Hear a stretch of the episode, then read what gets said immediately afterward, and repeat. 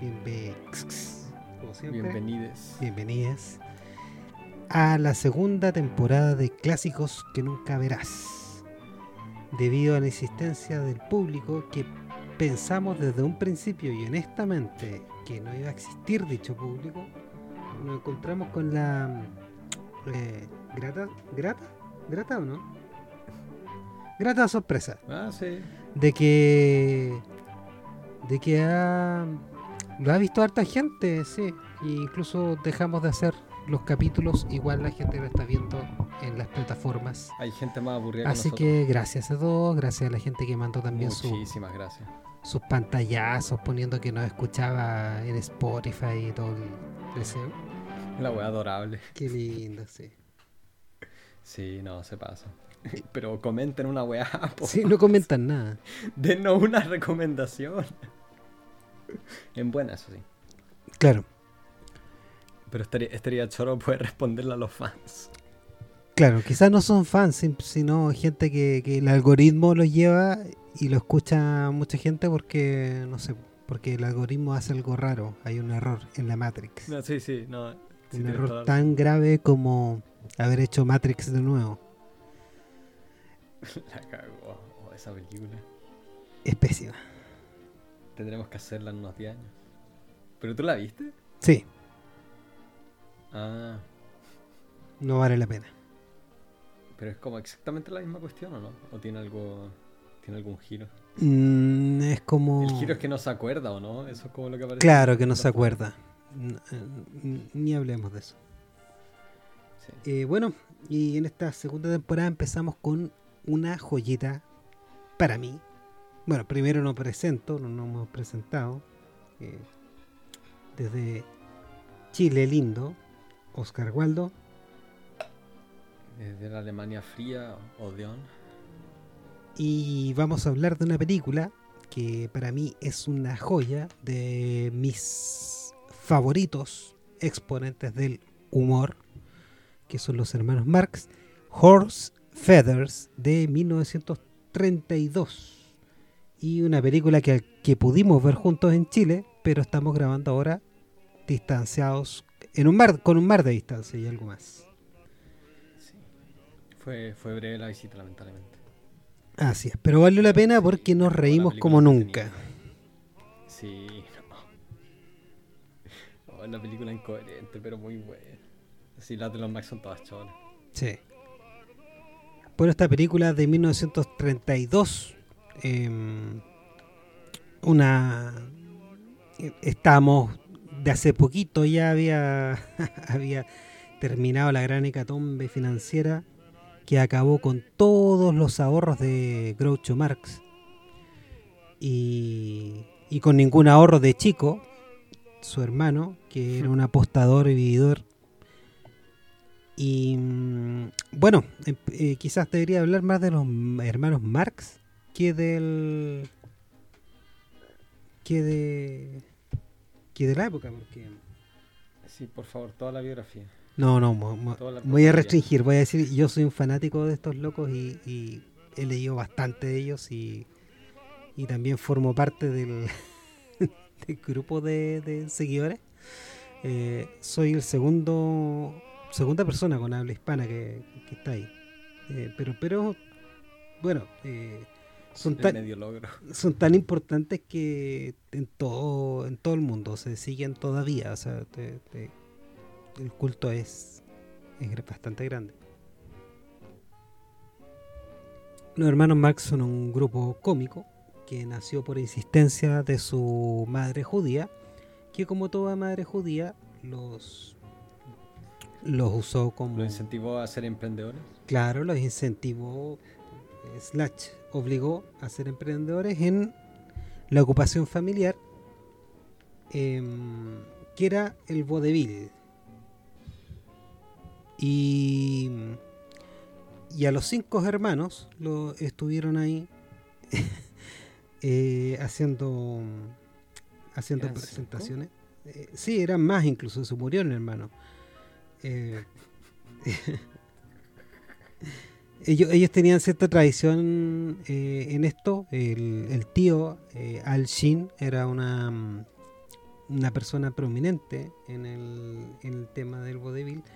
Y en estos años, en los años 30, en los años 20 y antes, eh, hoy día parecería raro, pero ellos eh, se dice harto que se pegaron el salto del, del- de Broadway al cine, pero en estos años era mucho, mucho más importante y más significativo y más prestigioso haber estado en, el, en Broadway. O sea, el cine era algo relativamente nuevo, sobre todo después de que llegó el cine, el cine con sonido.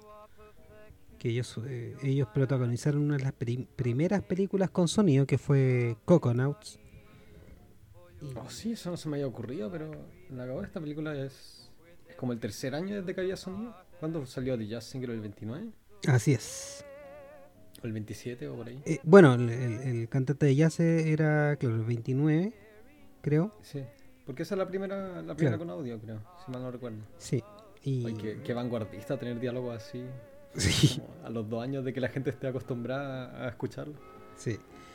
Ellos eran tan conocidos que, mm, que fue una apuesta bastante segura porque trabajaban su material.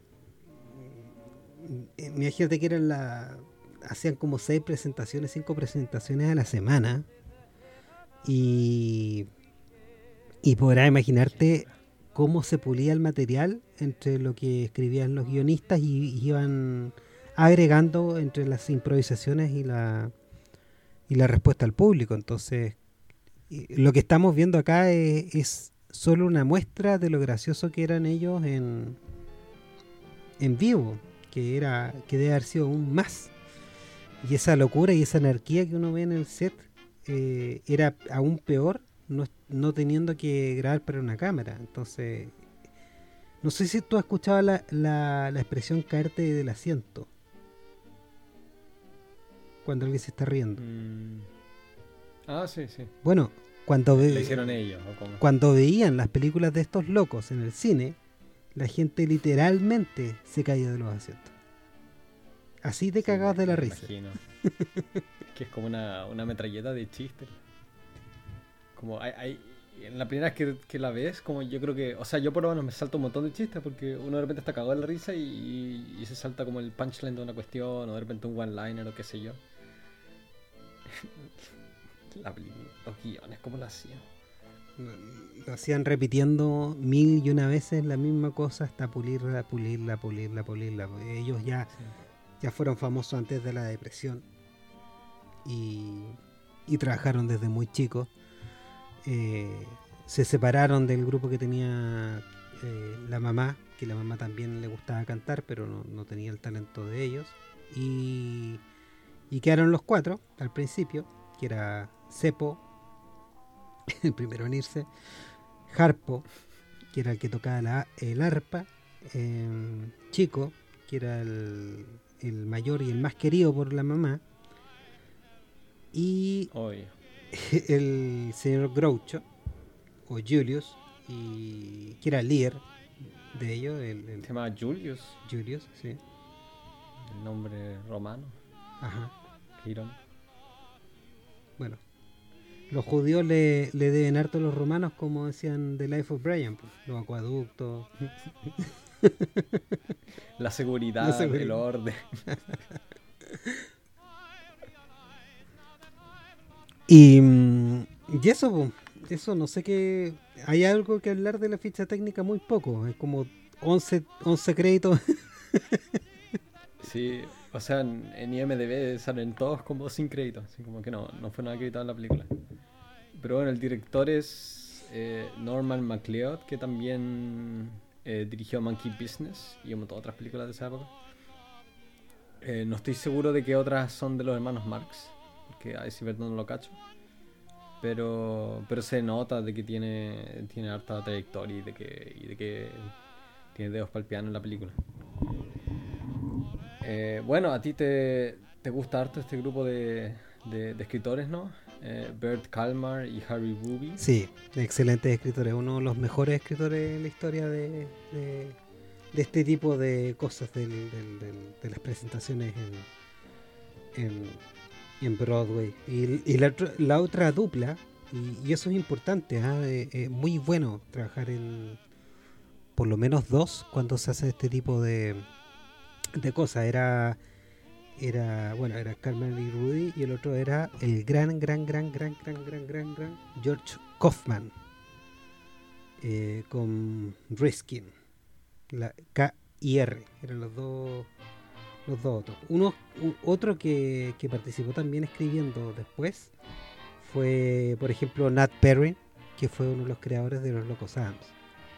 Eh, siempre estuvieron unidos ellos a muy mm. buenos escritores, pero también este era un, trabajo en conjunto. ¿eh? Ellos, ellos muchas veces revisaban los textos, sobre todo Groucho, eh, a medida que hacían presentaciones, los revisaban y los volvían a trabajar con los guionistas. Por eso, por eso la calidad del material, los chistes, los juegos de palabras, todo es, puro, es puro oro. Es increíble. El ritmo sobre todo. Sí locura. Bueno, el productor es supuestamente, porque no está el Herman Mankiewicz, que no, no sé en qué más ha trabajado. Ah, bueno, y Bert Kalman y Harry Ruby también trabajaron más adelante en, ¿cómo se llama? Duck Soup, que otra, otro de los grandes clásicos de este, de este grupo de comediantes. Y la dirección de fotografía es de Ray June, que si mal no, si no me equivoco, también trabajó en otros proyectos con esta, con esta gente. Pero los que se roban el show son obviamente los, hermanos Marx. El, Cepo, Groucho, Chico y Harpo. ¿Cepo se roba el show? Que me imagino que también, o sea, como vienen de un, de un contexto eh, de escenario donde me imagino que ellos, como controlaban todos los aspectos de, no sé, por la utilería, la puesta en escena, todo eso, eh, también deben haber metido, deben haber, haberse metido harto en todo el tema de, de la puesta en escena, de la dirección, de de cómo encuadran los planos. Porque eso es algo que es muy consistente en todas las películas que he visto de ellos. Como, no sé, pues cómo encuadran los planos cuando ellos cuando uno de ellos está tocando un instrumento, ¿no? O, cuando uno de ellos entra en una escena. Como son, son motivos que se repiten y se repiten.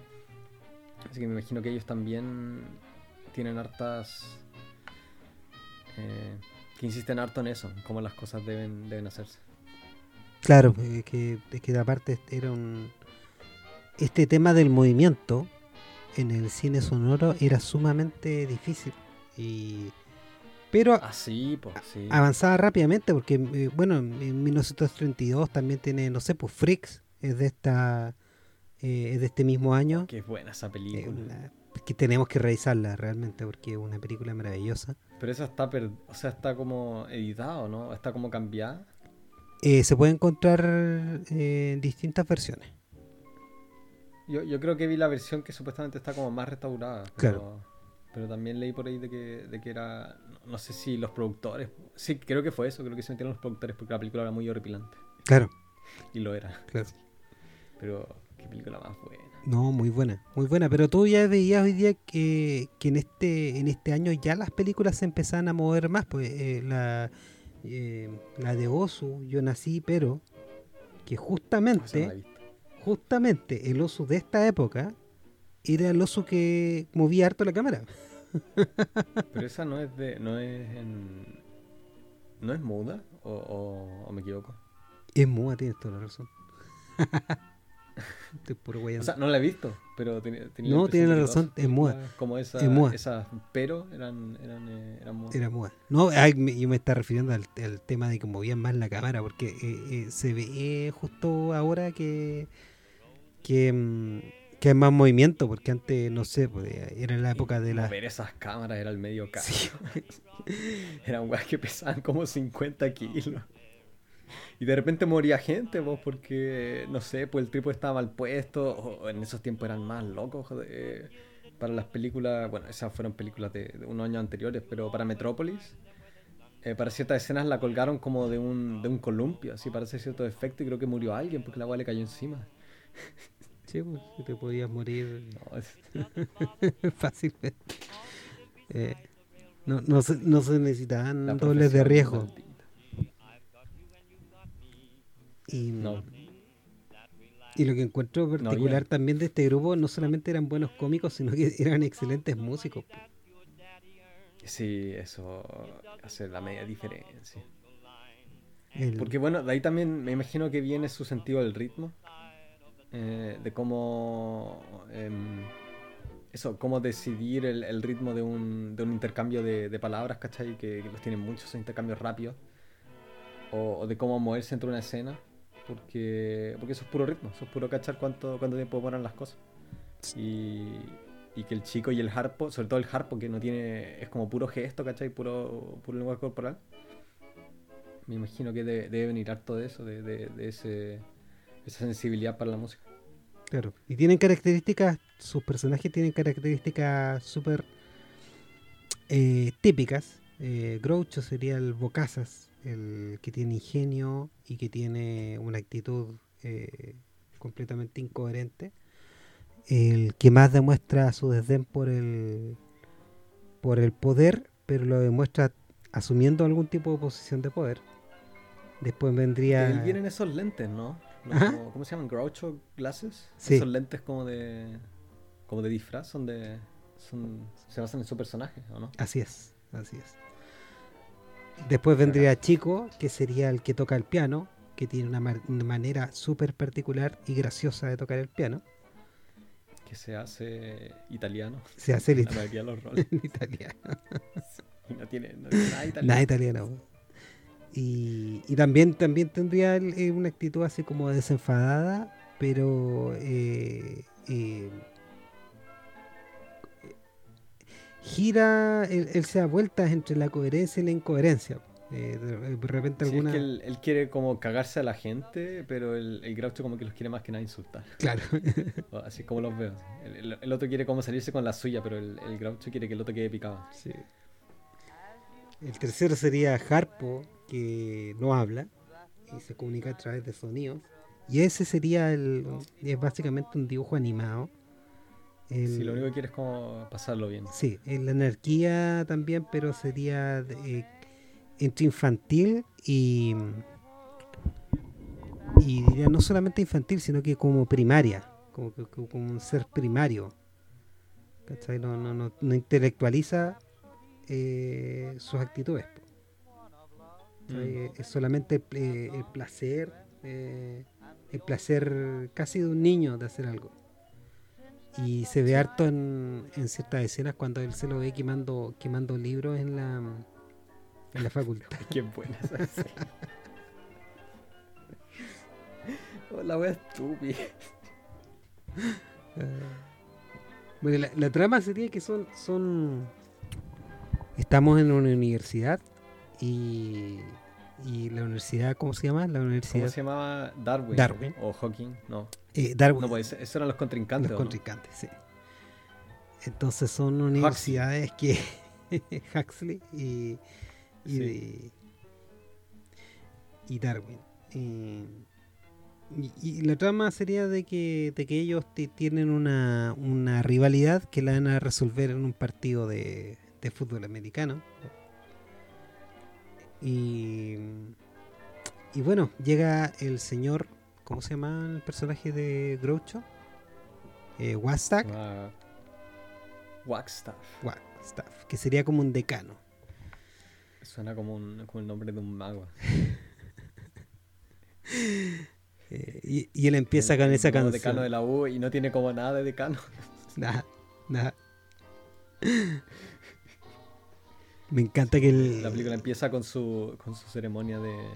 No, ni siquiera cere- como que lo, lo anuncia nomás como frente a, la, frente a la facultad o lo que sea frente a los alumnos. Claro, lo, lo presenta en la facultad y él, y él empieza cantando esa canción espectacular que, que también sería una de mis. De, de mi. Me identifico un montón esa canción. Sí, es buena la canción. I'm against it. Él está en contra de todo. Y, y con una letra espectacular también. Me cagó. ¿Esas canciones las escribían ellos mismos o son de.? Esa la escribió Carmen y porque- Rui.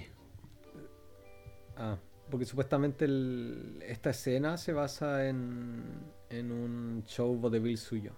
O, o, hartas de su hartas de su escena que se llama Fun in High School. Pero es como una.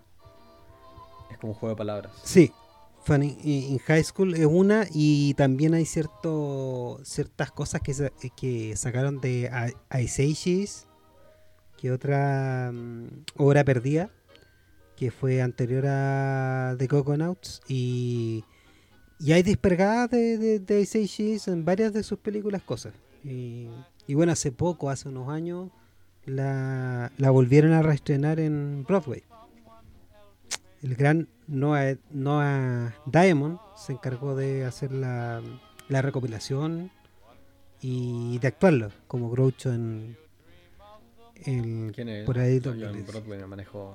Eh, Noah Diamond es uno de los de las personas que mm, eh, que está junto a Bob Gassel y y ¿cómo se llama este otro loco británico? Matthew Coniam, que son del Mac- Marx eh, Marx Brothers Council. Eh, Ah, ah, yo pensé que era como un, como un tipo de, de Broadway, algo así. Eh, Sí, es de Broadway. Él, él- negro. él- él también es de Broadway y él es el que hace como al año, hacen ellos hacen al año una cuestión en honor a los hermanos Marx eh, y, ¿Y cada uno interpreta a un hermano? ¿O cómo? no, el que actúa es el Noah y los otros son eh, escritores y, y como académicos de, de este tema del humor. Eh, todos judíos, por supuesto. Doctorado en Marx. Sí, no, es que es que la gente que está en esto, generalmente lo que son gringos son son eh, súper apasionados con la cuestión, o sea, increíble. Es que los gringos son buenos para ser nerd. Sí, tiene que ver también con que mm, no sé, pues seguramente este gallo del Noah es un gallo que vivía en Nueva York, eh, es muy amante de Nueva York, entonces ellos están muy ligados a la historia de Nueva York Creo que todos los que viven en Nueva York son amantes de Nueva York. no se les nota mucho porque puta que son odiosos. Son orgullosos. Sí. O sea, tengo eh, mi impresión, por, aunque nunca he estado en Nueva York. El, el Colin Quinn, ese. y todo eso. Que te decir, el Colin Quinn lo ubica o no? Un, un comediante. Que es bast- bastante buen escritor igual. No. Que él, también, él hace como stand-up con, con- que tiene que ver con historia de Nueva York. Y es que, es que estos, Igual, locos son, son un símbolo pues, para mucha gente. No solamente por su material, sino porque, no sé, pues, Sí, me imagino. to- to- No, si son. toda la mística, superinfluyentes. Eh, recorrieron todo, todo Estados Unidos haciendo sus shows. Y Bueno, y se mantuvieron vigentes, ¿no? O sea, por lo menos el Groucho tuvo, estuvo también en la tele. claro, estuvo en la tele, estuvo en la radio, lo sí. invitan a todos los programas donde dejaba la cagada, donde fuera. Eh, también el Harpo. El Harpo. eh, Joder, te, te lo creo al tiro. sí, el, el Harpo también lo, lo llaman de todos lados. Y. mm, Debe ser como esa como esa entrevista del Dick Cavett a John Casabetes para Hasbro. Sí. De cada uno se pone como a, a hinchar pelota. Qué buena.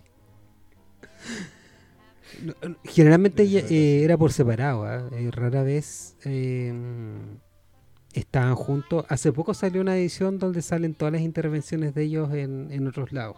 Porque obviamente la gente que les gusta a los hermanos Marx se, se preocupa de, de ir generando cada vez más material y restaurándolo. Así que hay harto material de los hermanos Marx en, en archive.org pueden también buscar los episodios que hay de eh, You Bet Your Life, el, el- el show que tenía Groucho, que era muy bueno.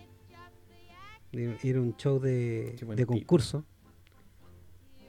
Y también era todo actuado, era como era como una cuestión de concurso, pero estaba todo previamente hecho, habían guiones hechos y, las tallas eran muy buenas. Y, y qué te voy a decir, este, este tema de, de, de, de, Harpo, Harpo también, eh, como era, era bastante bueno para tocar el arpa, eh, estuvo viajando incluso a Rusia, representando a Estados Unidos, seguramente. Obvio. Eh, Guerra Fría y todo eso. ¿cachai? Y, no, tu- tu- estuvieron bastante, bastante activos ellos. Y yo me acuerdo, esta fue la primera película que vi de ellos. La primera película que vi de ellos fue esta. Y mi primer acercamiento con los hermanos Marx fue a través de los dibujos animados. Tenían dibujo animado. L- no, la- los Merry Melodies y, y los dibujos que uno veía cuando chico, que eran todos como de los años 30, eh, mostraban estos personajes locos que era el Groucho con su puro y sus lentes falsos y, sus cejas falsas, y al Harpo y al, y al chico, y uno no sabía quiénes eran. Pero los veía dejando la cagada donde iban y, y siempre salían así personificados, igual Humphrey Bogart y un montón de gente. Sí, creo que, creo que he visto, he visto como animaciones de ese tipo. Claro. Y Eran blanco y negro. Ah, sí, distintos. O no sé, en no realidad. se le, tengo la impresión de haberlos visto en, y en los. Warner Brothers y todo sa- salían. y- pero nunca los conecté, pues nunca los vi. Y recién yo, yo creo que los vi ya ma- mayor de 18, algo así. Pude ver una película de ellos y menos mal que la vi traducida y menos mal que hay- sabía algo de inglés, porque en realidad es un poco difícil. eh, un poco difícil en- apreciar completamente lo bueno que son si no sabes inglés. Es el problema Sí, quizás mayor que tiene que tienen los hermanos Marx. Bueno, por eso les debe gustar tanto a los gringos también. sí, eh, O sea, eso debe, debe contribuir mucho que sea, sea difícil traducir. no imposible traducir porque el ritmo lo pierdes completamente. Sí. Porque las palabras... Y no solo eso, sino que el chiste en sí, como tienen, como es puro juego de Claro, palabras. es que tú podrías crear nuevos juegos de palabras, pero serían con palabras esdrújulas en castellano y, y te, cae, te completamente el ritmo. Entonces no, no podrías mantener... con- el, el inglés tiene mucho eso de, de, de, de- tener dos sílabas. Sí tiene, sí, pues son muy monosílabos. Mm, Por eso es tan fácil escribir en inglés también. sí. Sí. Eh, Por eso es que en mi opinión ningún otro idioma que tenga buen rap como tal. Porque a la larga como que el ritmo, el ritmo caga. Los alemanes son. Hay, hay como mucho rap alemán y es horrible. Pero es como. Es como que te taladren los ojos porque la weá tiene como cero. Tiene cero ritmo, así no, no, es, no, no es nada cohesivo. la- es como. Es como una avalancha. ¿Y y cómo puedes hacer rap en alemán si tienen el eh, tienen, tienen las palabras tan largas y tanta consonante? Suena horrible. Suena, suena horrible. No. Se escucha mucho acá, pero, pero lo detesto. No, qué bueno, sí. Y- Aparte que acá no tienes como todo el tema como Thug Life, ¿cachai? Como en Estados Unidos, que le da, le da como credibilidad a la wea, sí, de que, de que sea, de que venga directamente como de la calle y de toda esa, en todos esos lugares peludos. Acá eso no, o sea, existió por un tiempo y, y todavía existe, pero es como una wea tan, claro. Es como, no se puede comparar con, no sé, por la brutalidad policial que hay en Estados Unidos. Entonces es como simplemente, es como música de carrete, o sea, literalmente como se trata de carrete. Claro, porque no sé, pues alguien que vive en la calle, oh, soy drogadicto y el, y el gobierno me paga para que pase de perros. Así como que. como soy drogadicto, si tendría casa y toda la weá, tan solo si me, si me inscribiese a ese programa antidrogas gratuito, weá. como medio sacrificio. Yo creo que esa es parte vital del humor, de, de por qué los gringos son tan miserables al final. Porque de ahí también vienen estos locos, po, de estos locos de familia judía, muy pobre, muchos niños, poca comida. Eh, hay que ser un, un, un guaysas para, para poder sobrevivir, ¿cachai? Hay que ser rápido, Sí, tener mucha calle. sobre todo en Nueva York en esa época, yo creo que. Bien, bien fácil. O sea, lo, debieron haber sido acosados por los pagos todo el rato. si, an- o sea, no sé cómo e- era en ese entonces, pero andar simplemente eh, haciendo un show sin permiso, o el equivalente que hubiese habido en esa época, más encima siendo cabro chico, más encima siendo judío, así, en verdad que debieron haber sido acosados todo, Todo el rato, pues, y la familia de ellos se, solía cambiarse, como no tenían plata, se eh, arrendaban departamentos y se cambiaban cuando, cuando, cuando había que pagar, se iban cambiando. Entonces imagínate, eh, aparte eso eso también te crea cierto ritmo, ¿cachai? Siempre tenías que estar preparado para salir corriendo. Y, y, eso se nota en, en, la rapidez mental que tiene que tiene Groucho cuando no está en personaje para salir con tallas o con o, también se reflejan en los libros que escribieron, que dicho sea de paso, ellos también escribieron libros y también eran muy buenos escritores. Eh, se nota que tienen, otro don para las palabras. Salvo, Chico, que, que, era básicamente un genio, pero... el loco, como no le costaba nada, hacía lo menos posible. Y eso es lo, curioso de este tipo del Chico Marx, porque eh, él como era un apostador empedernido y, y, un mujeriego así, pero, pero ridículamente mujeriego, em, era, era capaz de no ensayar por estar con, alguna de las actrices y llegaba y le tocaba hacer la escena donde él tenía que hacer esas piezas de piano actuadas y lo hacía espectacular, el tipo ni ensayaba, era increíble. Sí, se nota. Eh, se nota que se, la, se está joteando siempre la. O sea, bueno, en esa película, por en todas. sí. en, a no, pues en A Night in the Opera frente a niños, po, Bueno, si tenían 12 estaban. Quizás la, la script girl detrás de la cámara ya, ya la estaba viendo. Claro. No, era increíble, era increíble. Eh, y no hemos hablado nada de la película, hemos estado hablando de. No, nada. Es que no sé si será. Es que es como difícil, sí, como ir descomponiéndola. Son puros chistes, como le, vamos a. Le vamos a cagar la onda al weón que no la ha visto porque vamos a estar explicando los chistes. Hay, hay, un tema particular que sea si hablamos de la estructura de los chistes. Eh, esto no es como el, como la forma de, de las comedias que hoy día se ven, ¿cachai? que tiene igual tres actos, eh, tiene como un desarrollo, una coherencia y una historia.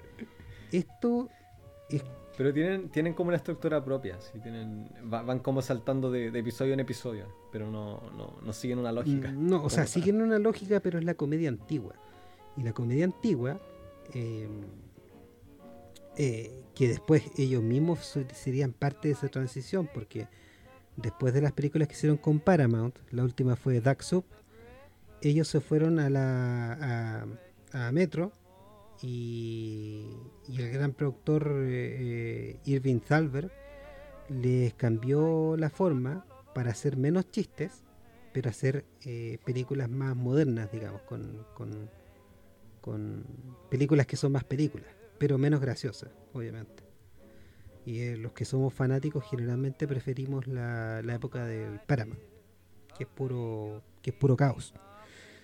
Ahora hay algo, hay algo que decir sobre esta estructura que tienen las películas de las Paramount, que, es el que esta comedia antigua, que la forman de desarrollarse y por, e, por algo no se hace ahora porque es demasiado difícil de hacer, es que cada vez que tú haces algo tienes que superar lo anterior para poder mantener la atención de la gente. Si no, te se desinfla el tiro. Y por eso es que nosotros vemos que es una locura tras otra, una locura tras otra, lleno de chistes en todos lados. Y al final el clímax de la película es una cuestión que, que, que, se va al absurdo así máximo. Y es porque la película la única forma de llevar la atención es que se supere cada vez más en lo absurdo y en lo gracioso. No solo eso, sino que son, son puros eh, son puras rutinas largas y son como como, la película son, no sé, deben ser unas 10 rutinas de 5 minutos y ya por la otra. Y unidas como por esta, por esta lógica eh, que es como bien simple, no sé, pues al principio empieza con que tienen que traducirlo como decano. Entonces es todo el show de I'm against it y, de que el como se pasan las reglas por la raja y qué sé yo y, después meten al, al equipo de, de, fútbol. Entonces hay una escena donde él se tiene que meter al bar, donde va a encontrar a estos dos hueones que quiere que le que quiere contratar para, para que era, para que ganasen el partido, para que perdieran, para que perdiesen el partido de eh, como los Darwin, no sé. Pero es como eso, es como son, son etapas de una, un capítulo de una serie que te demoraría como 20 minutos, ¿cachai? Pero, pero a cada escena le sacan el jugo. Es una, una cuestión que hoy día no se, no se vería. No. Porque la gente también tiene menos, Y difícil llegar a ese Eh, nivel de a ese nivel de interpretación igual es difícil. Eh, no, no es casual que los tipos Sí. hayan estado 30 años trabajando antes y recién a los 40 empezaron a hacer cine. Eh, eh, Bueno, me imagino que esperaron a. O sea, el cine. Bueno, yo no sé co- yo no sé si hicieron películas mudas. Eh, o qué tan exitosas fueron. Hay una- Me imagino que para ellos era.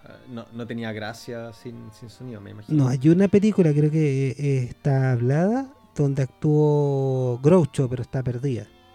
Tuvo una participación, participación muy pequeña.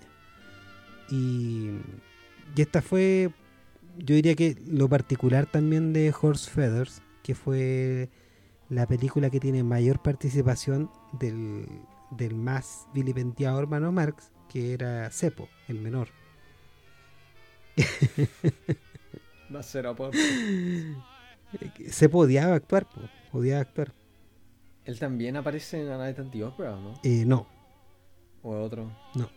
Porque hay un personaje que es como el cantante que quieren. Eh, que no, la última vez que apareció fue en Daxo. No, no aparecen las de Metro. Va a ser por. Es que, mira, hay una cuestión. Yo no creo que sea hacer aporte. A mí me gusta eh, verlo. No, sí. lo- lo- Y creo que son mejores cuando están los cuatro que cuando están solamente los tres. Era una especie de anti, anti. Porque no es el straight man. Es como. No tiene ni un sentido. O sea, no tiene ningún interés romántico. Es, es- es disperso. eh, está ahí para. Ni siquiera es no tiene bandejero. ni un chiste tampoco. Claro, es como súper raro el, el straight man. y tampoco tampoco cantaba mucho. A él le cargaba hacer esta cosa. Y por eso después de. Después en las entrevistas no le gustaba dar entrevistas a Cepo. Y se dedicó a, a, a ser un gran productor de Hollywood y también a inventar cosas. Pues inventó un, como una. Como una eh, como unas puertas para misiles en la guerra y todo eso. Eran, eran, bueno, eran todos medios cabezones. Sí. Eran todos medios cabezones estos tipos. Y, y este, y el cepo era un mafioso. Sí, hasta estuvo casado con la. con. con una. con una de las esposas de Frank Sinatra. Así que que, hay que tener algo de espaldas para meterse con una mina sin que te mate eh, Frank.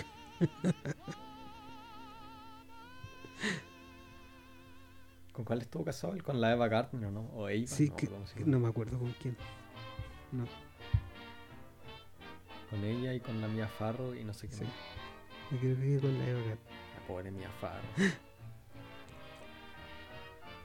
Así que. Bueno, qué decir de estos locos, eran simplemente geniales. Eh, yo creo que hoy en día sería súper difícil hacer una película como esta porque. mm, porque es demasiado rápida. No hay. No hay espacio. No.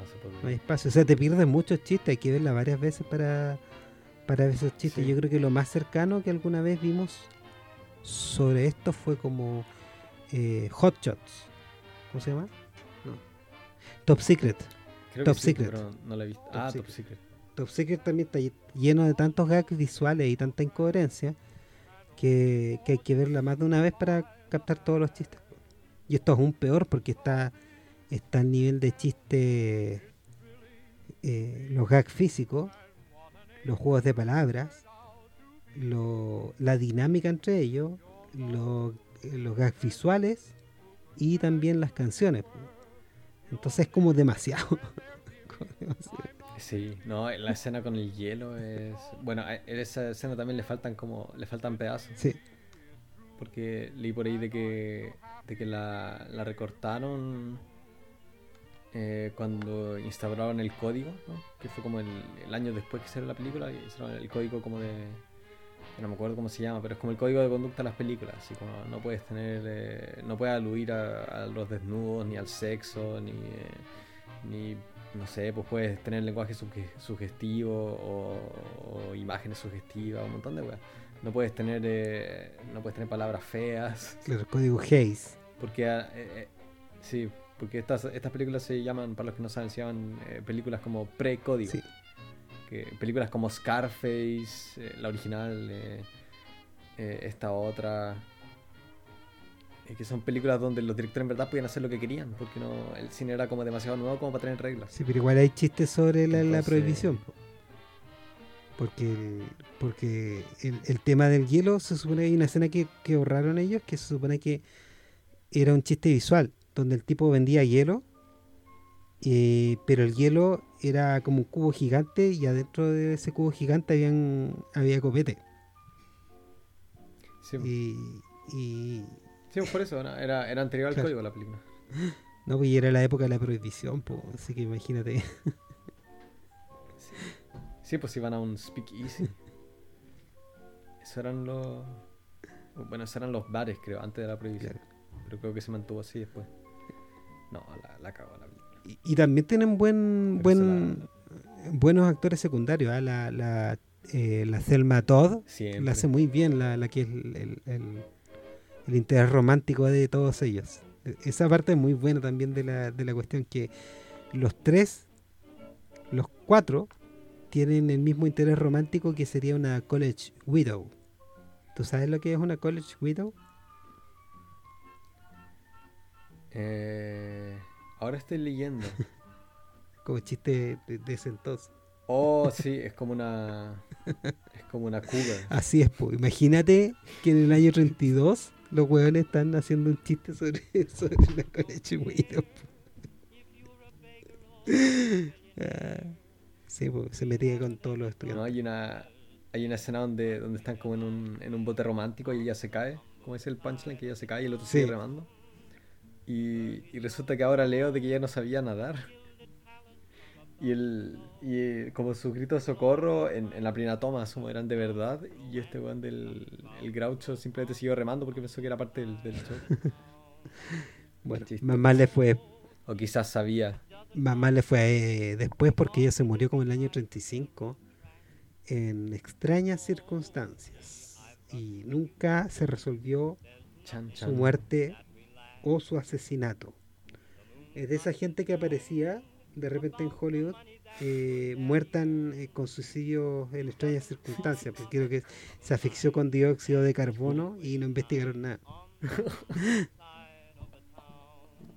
¿Tú, tú cachas que en ese tiempo estaba todo el tema del- de los chismes y de las noticias creadas? Por eso en las cosas que tú estabas leyendo hay tantas mentiras, porque había medios como la... Sí, pues hay, hay, hay hartos Sí. rumores sobre la película, sobre cosas que supuestamente pasaron, así como palos que se tiraron. El, el Harpo supuestamente vio a la Chili Temple cabra chica y le ofreció a los padres 50 mil dólares para adoptarla. No, y en, y, y en la escena final, eh, tú ves a Chico casi todo el rato tendido y es porque tuvo una, tuvo una lesión en el pie. Sí. bueno, cuando tuvo la lesión, eh, lo atropellaron. eh, el, hay un medio que se llama The- No, al Harpo lo atropellaron. ¿ah? Harpo. Al Harpo lo atropellaron supuestamente. Y se, se fracturó la, la rodilla. Claro, pero el chico tenía, tenía, la, te- tenía la lesión. Y, y resulta que en Associated Press, que vivían inventando noticias sobre los, sobre los hermanos Marx, eh, inventaron que el loco estaba en el hospital y que toda la gente no- eh, lo iba a ver y se cagaba la risa y no, no podían... Tienen que controlar las risas porque llegaba el doctor y todo el mundo que, que, que iba a la habitación de Chico Marx no, no podía mantener la compostura, así como que eran pura... Oh, es como en esa. Es como en All That Jazz. Claro, que fue esa película. Que hay, hay un- el protagonista que es un, un director de, de Broadway, tiene un, tiene un ataque cardíaco en la escena. Y mientras está internado en el, en el hospital se lo pasa carreteando. Y es como el medio montaje del buen, simplemente como lo eh, cortan a- al, no sé, por el- el- la reunión que tiene con el médico donde le explica que tiene como toda la cagada en el sistema. Y, y después está el weón como carreteando con la enfermera en su. en su. en su salita. No, para cagarse la risa la película. Muy buena. Ah, ¿Te fuiste? no, estoy acá. Se fue el video, entonces, porque te Me escucho. escuchas pero no me ves. Ahí estoy. Sé que estás ahí. Ahí está. Y, y lo otro, lo otro que es interesante es que de estos tipos es como cómo mezclan el, el tema musical y el tema del baile, pero no es un baile pomposo. po. Ellos es todo lo que hacen es, es la burla, es una burla ante todo. Y eso es lo interesante también de ellos, porque mm, eh, estamos hablando que en los años 30 había era la actitud hacia el poder era bastante más eh,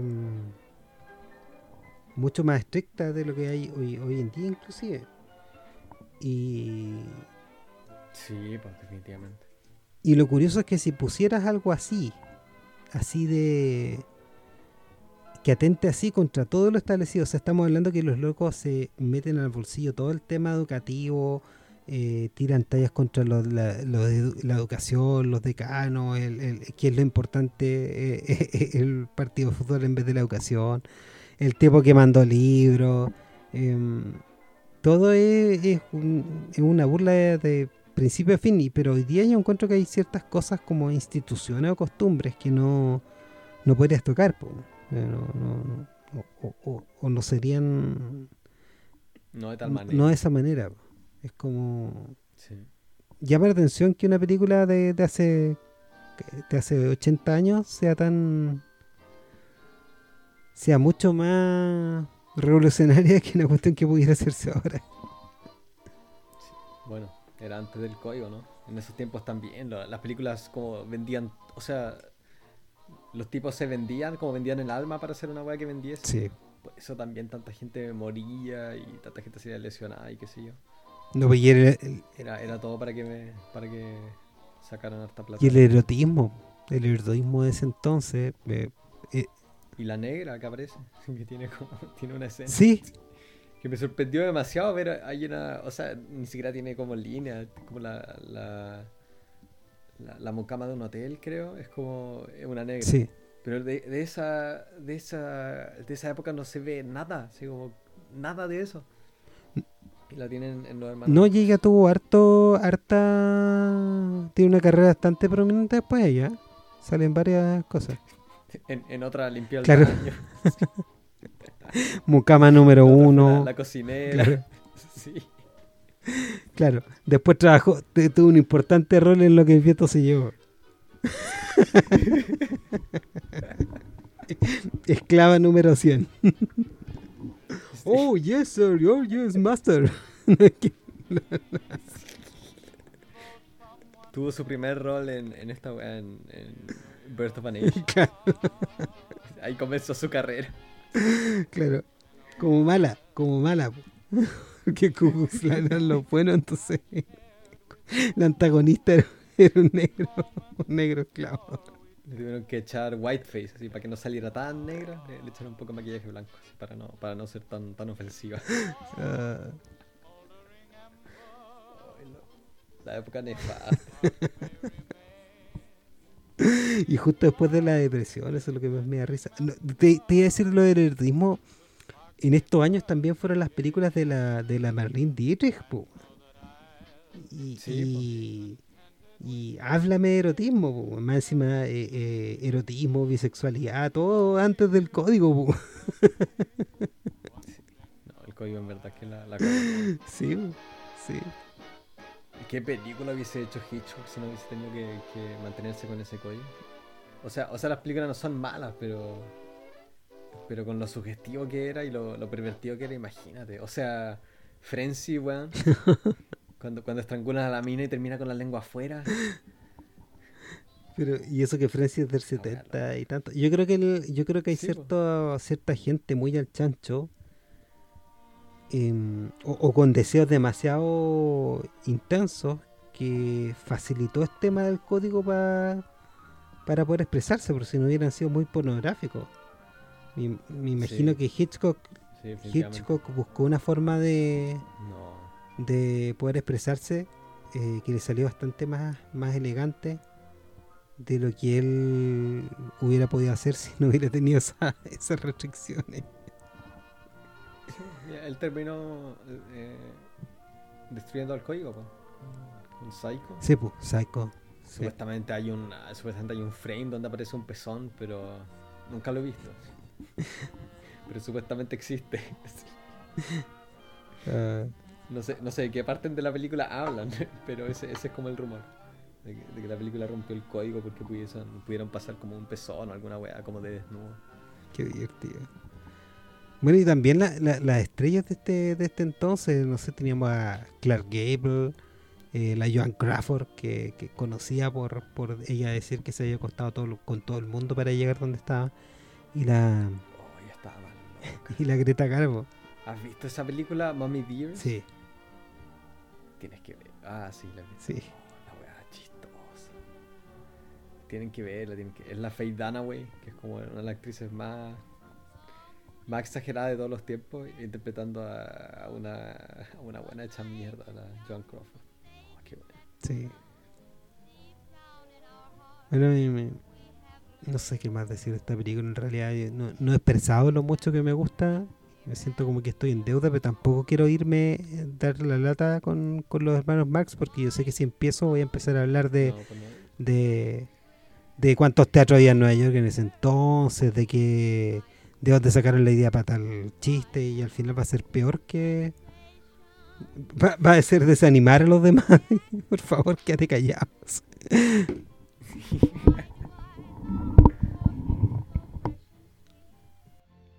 Sí, no, ve- véanla. Pero no, no, no podemos ir en mucho detalle para no cagarles la, no cagarles la gracia. Si lo, lo más chistoso de esa película es que no. Es que uno no sabe qué puede pasar. No, no sabes nunca qué puede pasar. La edición es, es algo es algo torpe, pero bueno, la época aparte se Sí, tampoco tanto. O sea, se entiende. Eh, está esa escena donde faltan planos porque cuando, cuando establecieron el código como que habían unos chistes dentro de esa escena que, que como, no sé, eran muy, muy transgresorios o no, no sé cuál será la historia detrás. Pero hay una escena que, que es como la el- es como la media escena que- en la que la gracia es que un montón de personajes entran y salen de una de una pieza de hotel con cargando cubos gigantes de de hielo y los tiran como por la ventana y de repente lo dejan como en una silla, así, como una, una todo completamente incoherente, pero muy chistoso, y entre medio le faltan imágenes. O le faltan como pedacitos de 5 segundos, un poco más. Ha- Hay un detalle que me gusta esta, de esta y que tiene esta película y no tienen las otras, que todos interpretan la misma canción.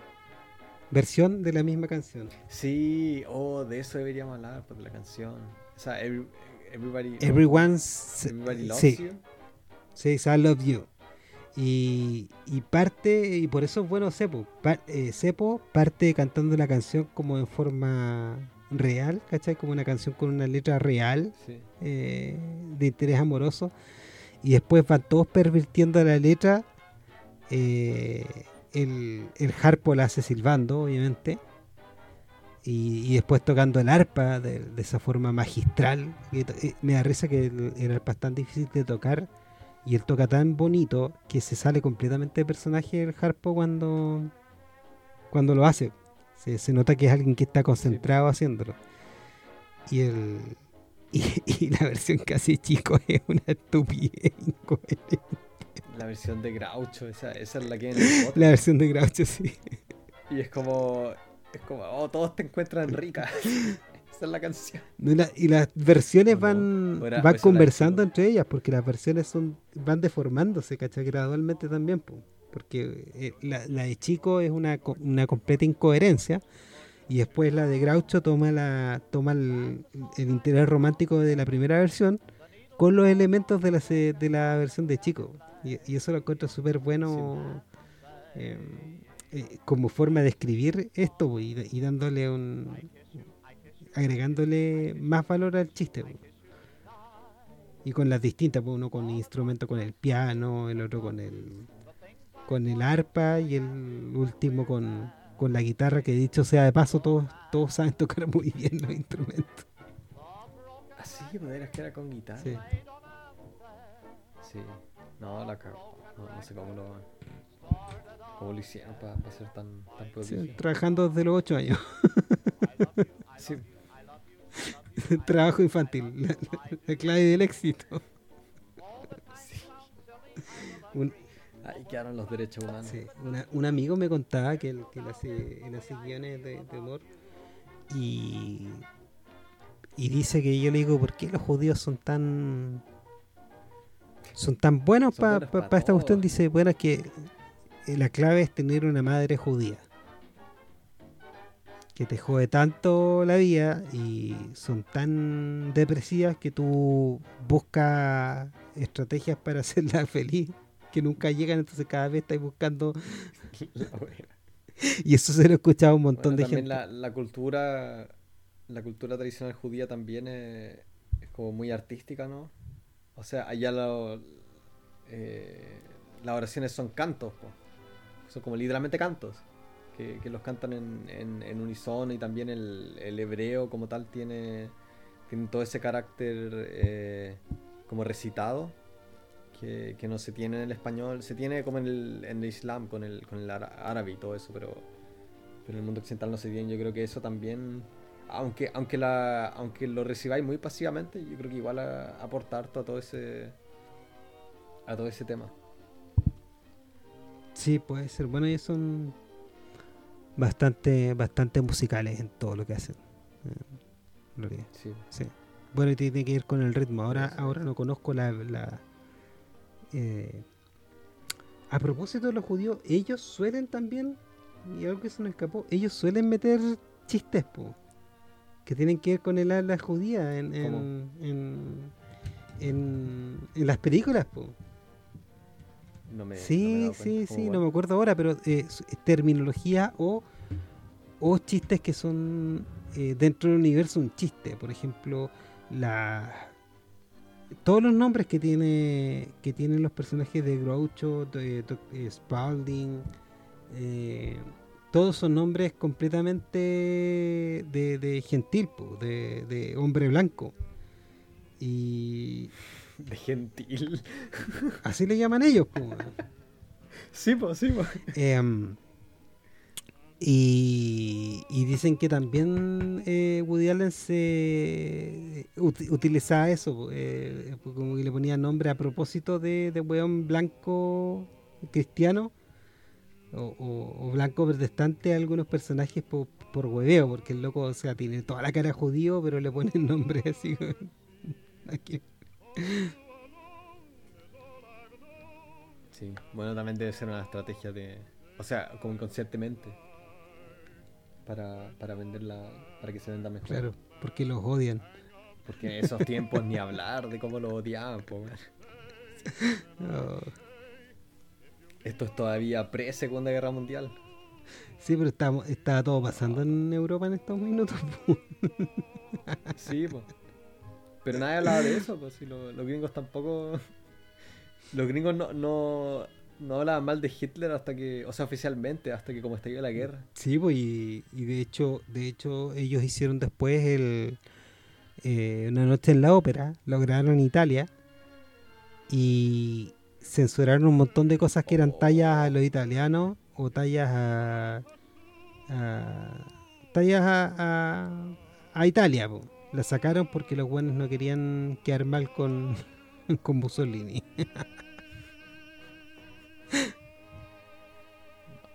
No, los judíos la han tenido de perro. Bueno, ¿Cómo puedes tener tan mala cueva? Así como... O sea, dejando de lado lo, lo que están haciendo hoy en día. ¿Cómo puedes ser así de reprimido por dos mil años? Y se van, se van como de lugar en lugar y siempre los odian. Oh. Sí, podría una- resumir todos esos 2000 años en, un- en una gran historia de, de- dramática, así como tener una vida así. Bueno, por eso deben ser tan buenos para el humor, porque yo creo que es una forma de Sí, pues el humor nace de- del sufrimiento. del sufrimiento más tiempo. Menos Gilbert Gottfried que, No que- el buen que se ríe. El humor es como. ¿Cómo? O sea, tirar la talla es como. eh, es como reírte de alguien, así como. como la, la- la gracia es que haga a alguien sufrir. O sea, el, el grado va cambiando, pero. Pero el, el chiste siempre va a costar de otra persona. Entonces me, me imagino que si, si lo hay pasado muy mal, como encontrar las mejores maneras de, de- de aludir a ese tipo de cosas. Sí. Bueno, y yo creo que hasta acá estamos, pues no sé qué vamos, vamos a hablar, porque no hemos hablado nada de la película. Eh, pero está bien, pues. Está bien. Pero hemos hablado de lo que le hicieron. Sí, hemos hablado de, los hermanos Marx. Eh, Si a alguien le, le gusta, puede leer esto, pueden leer eh, eh, Harpo Speaks, también el au- la autobiografía de Harpo, también lo- los libros que ha escrito Groucho, que son muy divertidos. También ya si están en nivel fanatismo y se vuelven, se vuelven obsesionados como yo, pueden leer también que está en la web los, los guiones de algunas de la de las eh, series que hicieron para la radio, que tienen unos guiones donde, donde escribió Kaufman, que son espectaculares también las radioteatro, son, son muy muy buenas. Y, y eso yo creo que, bueno, Sí, vos también tienen discos, ¿no? sí, tienen disco. O esos son los. Bueno, Monty Python tiene discos. No, no, no, no es con los Monty O sea, Python, pero hay, hay audios de ellos también. De hecho, como dije, uno de los audios que salió recientemente fue en la edición de, de Blu-ray de, de Una Noche en la Ópera, donde eh, están los audios de las presentaciones de Una Noche en la Ópera que hicieron ellos mientras estaban haciendo las películas. Y, esa también es otra de las razones por qué eran tan buenos que los tipos mientras estaban haciendo esto hacían presentaciones. Qué locura. Una locura. ¿Cuándo dormían? ¿Y ellos tomaban drogas? Eh, O sea, uppers, ese tipo de cosas, anfetamina. ¿Se sabe? creo que no, Porque Alcohol, sí o sí. Y el- bueno, el pero ellos nunca fueron muy muy buenos para eso. El, el que era más seco para el copete era el, era el chico, pero no era al nivel de, Sí. de otros, o sea, eh, Humphrey Bogart no...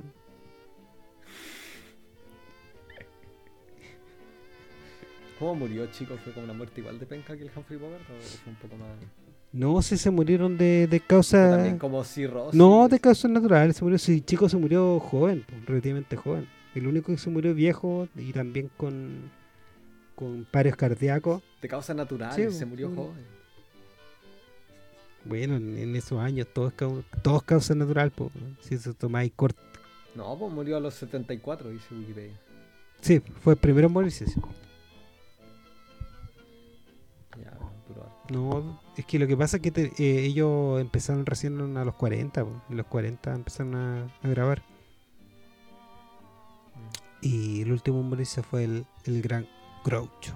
Y ahora esperemos poder ver eh, dentro de un año o dos una película que está eh, que está basada en la historia de de Steve, eh, Steve Stoliar eh, sobre los últimos años que pasó él con Groucho cuando Groucho ya estaba hecho pebre y y no, no, no creo que vaya a ser una película tan graciosa porque más bien eh, eh, el estado de Groucho en ese entonces era bastante patético pero pero a la gente que le gusta esto y seguramente más de alguien que no lo haya visto a ellos y vea esta película va a querer ver, más de ellos porque realmente son es una cuestión a otro nivel o sea es otro nivel. Olvídense de de Adam Sandler. Esto es mejor que Adam Sandler ese weón le va sintiendo carrera. Porque siguen saliendo películas. Porque dan plata nomás. Si el, gallo, el gallo también es un gallo súper capo. Si el gallo quisiera hacer weas mejores, Obvio, pues sí. si weón quisiera hacer weas mejores, la haría. Si hace poco, hace unos años, dos años, hizo un stand-up, hace como un show y es súper bueno. Si es un, si un loco capo, pero quiere Ay, ganar plata.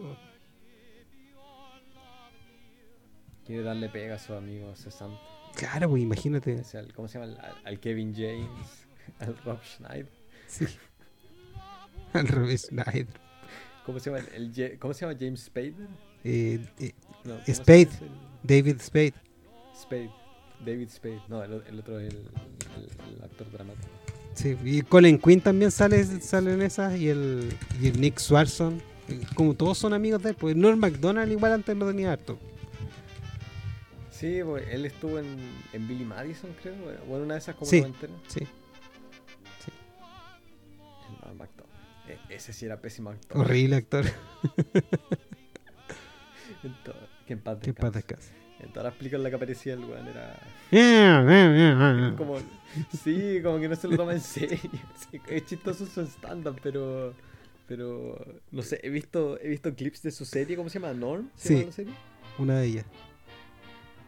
Ay, la wea. Tenía buenos chistes, pero no sabe actuar.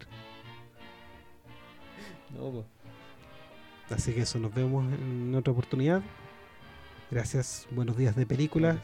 Y, Gracias por el y seguimiento. gracias por, en serio, por seguirnos y todo eso y escucharnos. Esperemos que estemos a la altura.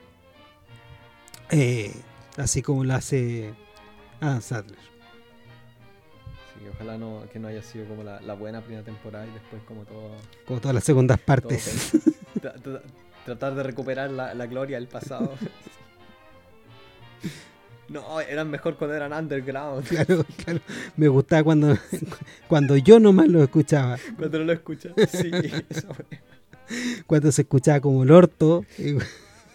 los primeros capítulos. lleno de muletillas. No, tenía carácter, era Claro, original. porque repasaban la película y si la película duraba tres horas, hablaban tres horas los hueones de la película, cuadro por cuadro, weón. Es como ver JFK. No, no, los mejores capítulos eran los primeros, que los que eran sin pauta. claro, el capítulo perdido de, Stagecoach. que sí se escuchan. El, el capítulo perdido de Stagecoach. El No, primero. No, no, pues el que se perdió fue, el de, fue el de Ohio, el primero.